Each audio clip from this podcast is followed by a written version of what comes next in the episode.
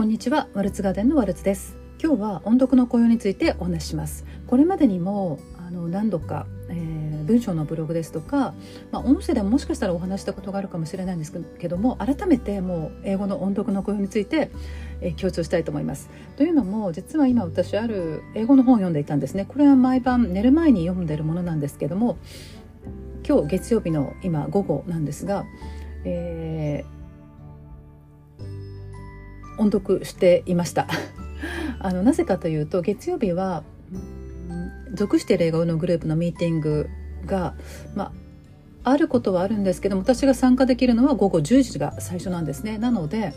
あの今日授業の前に、えー、口鳴らしをしたいと思うので、うん、読んでました。声を出して。で一番いいのはもちろん相手がいてえ英語を話す時間が持てることが一番いい。それは私の場合はそのグループの中のズームミーティングなんですけどもそれがない場合できない場合。次にいいのは独り言、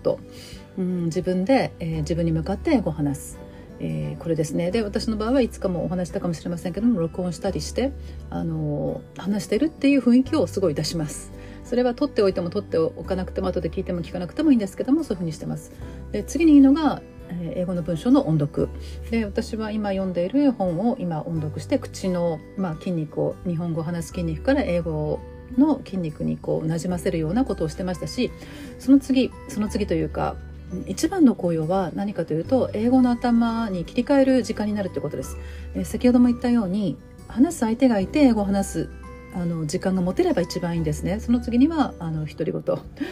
えーでそれをしてる間に100%ではなくてもあの日本語モードの時とは違う脳を使ってるはずなんですよね、え違う思考回路。なので、えそれはあの英語の文章をもちろん黙読するんでもいいんですけどもただ音読した方がより一層自分の、うん、口も使うそして自分の声を自分の耳で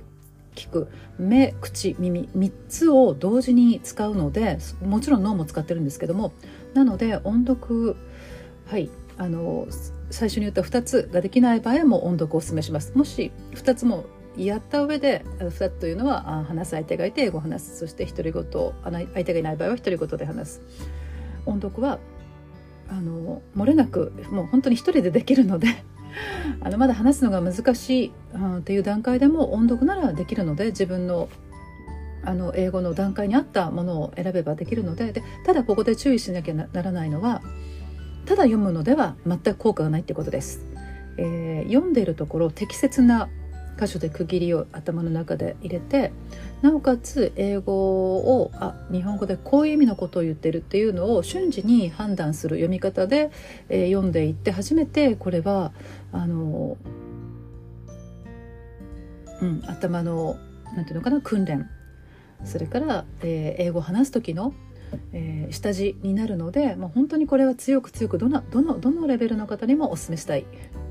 ものです。はい、ちょうど読み始めて数ページ読んでたんですけどもちょっと思い立って、はい、切り替えて今録音しています。まあ、これは後で、うん、夜にアップしたいと思います。はい、今日もあのお聴きくださりありがとうございました。